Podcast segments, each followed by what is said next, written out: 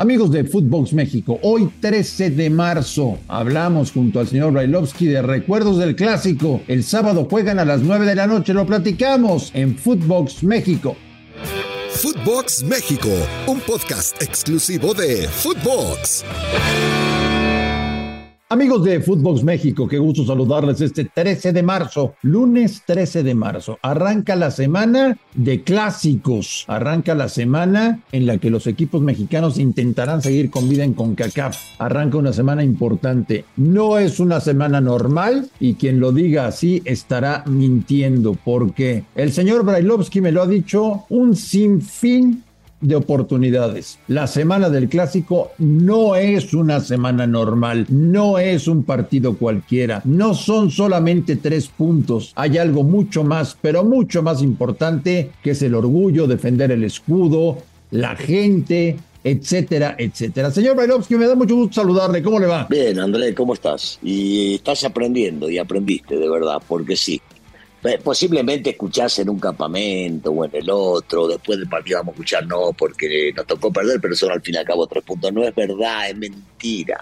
Bueno, por lo menos, por lo menos en el seno americanista, el equipo más importante, el más grande que hay en México, no es una semana cualquiera, yo no puedo saber qué pasa dentro de otra institución, eh, ni antes ni después.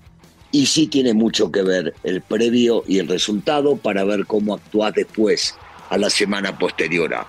Porque dentro del mismo eh, seno se siente, se entiende que no solamente representás el escudo, sino que representás a muchísima gente que le va a la América y el orgullo de ellos tiene mucho que ver porque después si no hay que esperar seis meses más para poder llegar a tener una revancha de ese partido, sobre todo en los últimos años cuando el rival no califica ni, ni para jugar este repechaje, entonces se hace muy, se hace muy difícil. Entonces, sí se vive distinto, sí se vive diferente, sí son tres puntos iguales a los demás, pero el sentimiento te lo hace sentir como un campeonato distinto. A ver, Russo. Habló Víctor Guzmán y dijo, no estamos buscando quién nos la hizo, sino quién nos la va a pagar. Y le contestó Richard Sánchez que ellos van a hablar en la cancha. ¿Quién está bien y quién está mal? Ambos, ambos, ambos, ambos. Bueno, a, mí no me gusta el, hablar de más previo a. Y me parece, me parece que en este caso Guzmán, paréntesis, un gran jugador de fútbol, eh, hace unas declaraciones para tapar el partido que perdieron porque son inmediatos después de haber perdido contra Puebla, un equipo que no le va muy bien durante el torneo. Y entonces quiere hacerse el vivo y termina declarando este, que la va a pagar el América con todo y lo que, lo que representa este clásico y que está orgulloso de sus jugadores, como si fuera el técnico, como si fuera un tipo que está en la institución hace 20 años. Y yo, si no mal recuerdo, llegó hace tres días a la institución. Y me parece, me parece que son unas declaraciones que calientan de más y que nosotros tenemos que estar conscientes, los que estamos dentro del fútbol, que debemos no generar calentura en la tribuna y eso lo hacemos desde la cancha hacia arriba. Eh, vivimos hoy por hoy una sociedad, y lo hablo en el mundo, que está difícil, eh, está, está de, verdad jodido el tema del día a día y lo que vive la gente. Y entonces tratar de no calentar de más las cosas. Uno dirá, sí, Ruso, pero es solamente fútbol. Sí, por eso mismo, porque fútbol. Y porque corren 11 contra 11. Y porque es un resultado de ganar, perder, empatar y a mí me gustaría que esto se viva como en los años 80 y que esté sentado al lado uno de Chivas que del América y el que gana o el que pierda se va a su casa y entiende que está su familia esperándolos. No, no me gusta el hecho de generar más allá de lo que es una rivalidad deportiva la calentura y lo, que, lo mal que se lo puede tomar alguien que no piense del todo bien. Te tengo que reconocer una cosa, vi con mucha atención el partido de tu equipo el sábado. Sí. Y me parece, Ruso, que rozaron lo perfecto, ¿eh? Sí, casi hacen un partido perfecto. ¿eh? Mirá, no, no es difícil, no es fácil jugar en, en, el volcán, pero, pero la realidad es que es todavía mucho más difícil nulificar las llegadas del rival. A ver, Malagón sacó una pelota importante, porque la otra fue fuera de lugar, la que saca abajo con la mano izquierda. Que Tigres te llegue solamente frente a tu arquero una sola vez en noventa y tantos minutos, es porque hiciste bien las cosas. Si bien es cierto, Maragón cumplió, no le temblaron las piernas, no es lo mismo ese partido que el clásico que se viene.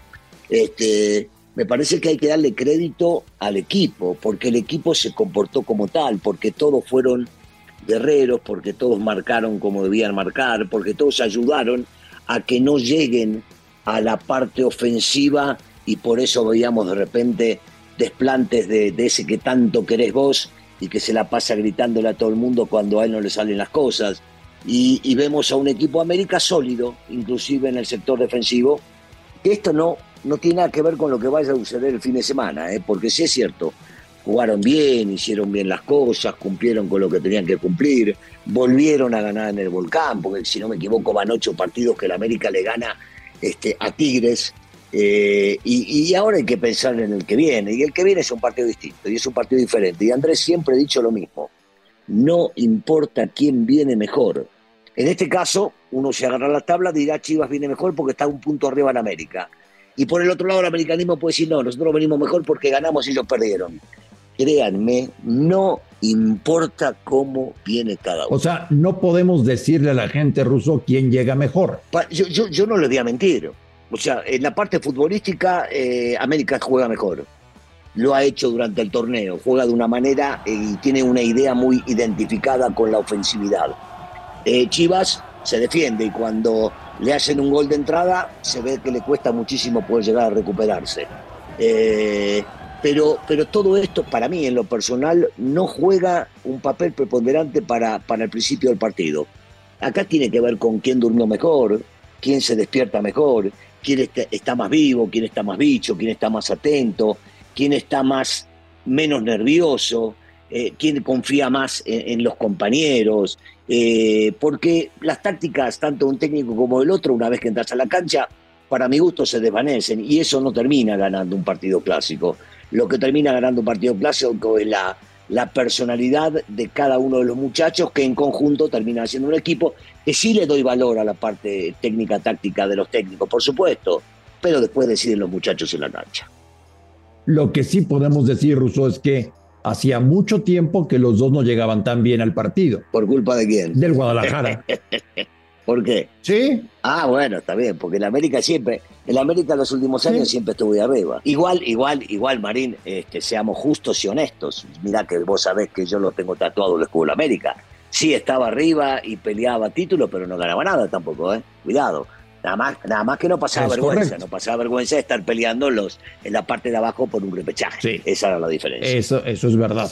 Eh, bueno, ya tendremos toda la semana. Tú, tú dime una cosa, eh, en la semana del clásico o la noche previa al clásico, ¿tenías mariposas en el estómago o eras un cínico al cual le importaba muy poco lo que iba a hacer? Vos, vos, vos se ve que me conocés y nos conocemos hace muchísimos años. No, la realidad es que este, me, lo tomaba tranquilo porque eh, posiblemente sea un bicho raro, pero eh, yo, yo nací en este ambiente, me gusta el ambiente, me encantó, pero siempre tomé el fútbol para divertirme, para pasarla bien, para distraerme, para entretenerme, para ganar siempre, porque lo primero que quería era ganar. Pero yo estaba convencido que si no me divertía en la cancha, no podían salirme bien las cosas y no podía ganar. Y bueno, tuve la suerte que en, en partidos importantes, en clásicos y en finales me tocó hacer goles y demás por lo mismo. Tenía una personalidad media extraña, algunos me decían loco, porque no, no, no me preocupaba si jugaba una final y contra quién la jugaba. Me, me ocupaba de, de, que yo ande bien, de que yo pueda jugar bien, de que mi equipo rinda. Y entonces realmente dormía como una momia, Marín, el día previo a. Como una momia. Ya. Sí. Eras un cínico. Eh, le puedo decir cínico, no sé, o sea, yo le digo, tipo, un tipo tranquilo. Vale, este, vale madrista, vale madrista.